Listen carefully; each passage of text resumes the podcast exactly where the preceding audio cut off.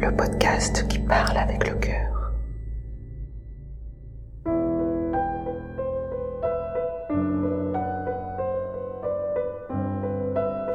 J'ai toujours hésité entre euh, mettre une balle dans la tête ou mettre une couverture sur les épaules du mec. Ou de la nana.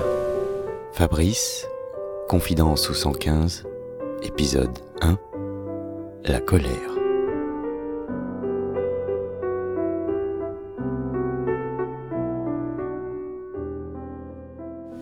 J'ai commencé à travailler au 115 à cause de mon meilleur pote, D'accord.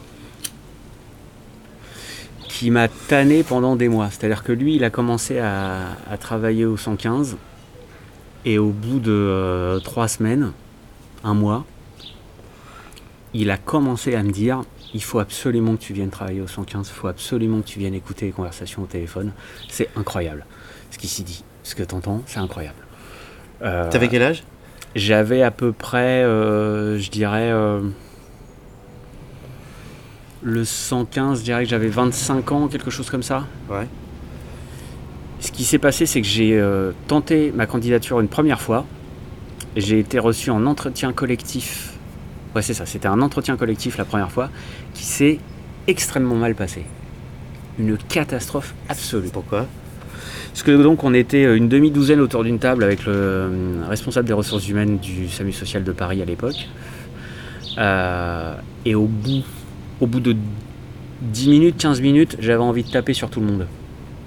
Mais vraiment, j'avais envie de taper sur tout le monde. C'est-à-dire que je trouvais leur, discours euh, policé, convenu, froid, pas du tout en prise avec une réalité. Et du coup, ça m'a agacé au plus haut point et ça s'est vu, en fait. Ah ça s'est vu que j'avais envie de taper sur tout le monde. Donc, bien évidemment, euh, on m'a envoyé bouler.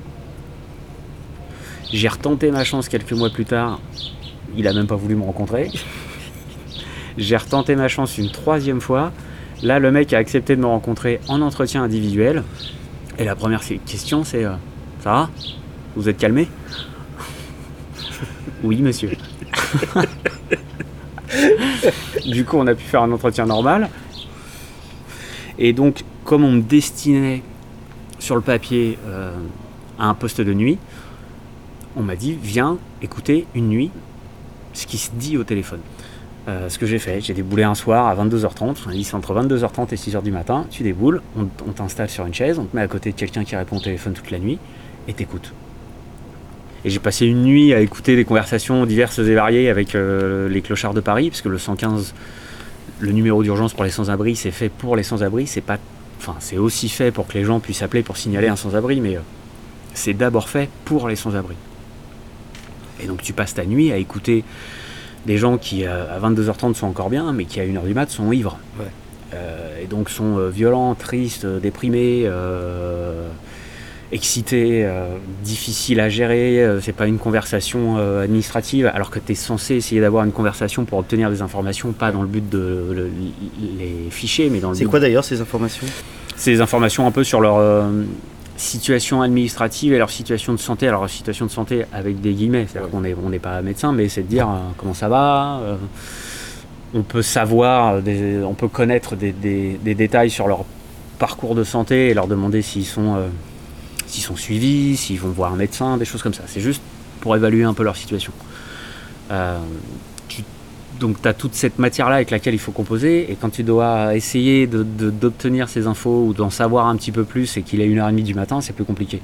Tu peux parfois décider de t'en passer pour euh, aller à l'urgence, parce que Mhm. ça reste un numéro, enfin ça reste ce boulot-là, c'est de l'urgence, de l'urgence sociale, mais c'est de l'urgence. C'est bien, on part au plus pressé. Mhm. À 1h30 du mat, on voit si on peut essayer de le mettre à l'abri ou pas, et si ça colle. Voilà, ça a été une nuit euh, comme ça, à écouter euh, ces conversations-là. Et j'étais, euh, moi je suis ressorti à 6h du mat euh, électrique. Ouais. C'était ça que je voulais écouter. Et c'est ça qui s'est passé.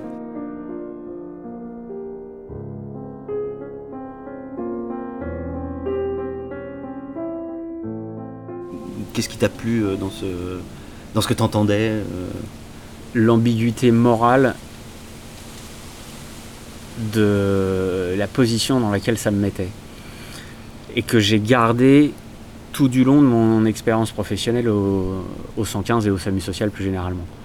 Euh, C'est-à-dire qu'à titre personnel, j'ai toujours hésité entre mettre une balle dans la tête ou mettre une couverture sur les épaules du mec Hmm. ou de la nana. Une balle dans la tête, pas par haine ou par mépris ou par violence, mais en disant non mais là c'est trop dur. On va, on va arrêter ça parce que là c'est, euh, on n'y arrivera pas quoi. Hmm. Ça, va- ça, va, ça, va être, ça va être compliqué là. Mm. C'est, euh, Et après, il y a des degrés. C'est c'est fou parce que le, je trouve que l'errance, donc l'extrême précarité, euh, vraiment où quand tu es déconnecté de la société, rien, tu dors sur du bitume. Euh, quand tu dors sur du bitume, t'es t'es pas sur la dernière. euh, t'es pas sur le dernier échelon. Mm. T'es en dessous du dernier échelon. T'as pas encore hein, le pied sur le premier échelon, qui Mm. fait que peut-être tu iras au-dessus. Et pire que ça, c'est-à-dire qu'il y a le dernier échelon, c'est en bas, quand t'es SDF, t'es en dessous, et quand t'es femme SDF, t'es encore en dessous. D'accord. C'est encore plus dur d'être une femme à la rue, parce que c'est d'une brutalité et d'une violence euh, physique, c'est insoutenable. C'est vraiment très très dur. Et, euh, et en même temps, c'est ça qui me plaît. C'est-à-dire que. Enfin, c'est pas, ça me plaît pas que ce soit dur, mais ça me- ça m'a plu d'être confronté à soi, d'être confronté, d'être confronté à ça et d'avoir conscience de ça. Et de rentrer euh, le lendemain matin dans mon 25 mètres carrés et me dire, Eh, ça va. Oui.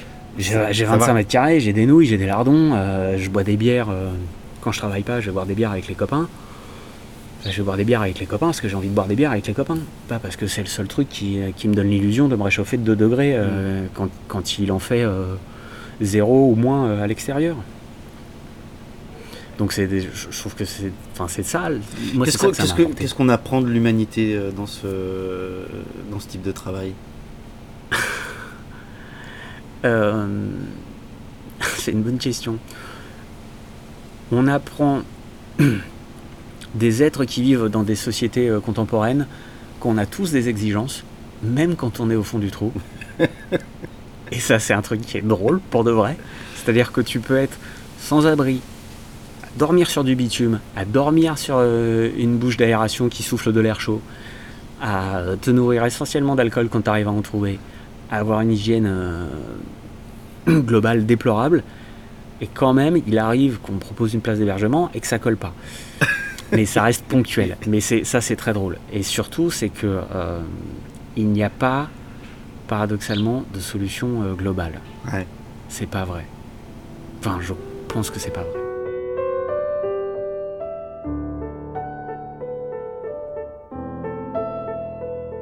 Quand tu dors sur du bitume, t'es t'es pas sur la dernière. euh, T'es pas sur le dernier échelon. Hmm. T'es en dessous du dernier échelon. Hmm. À suivre.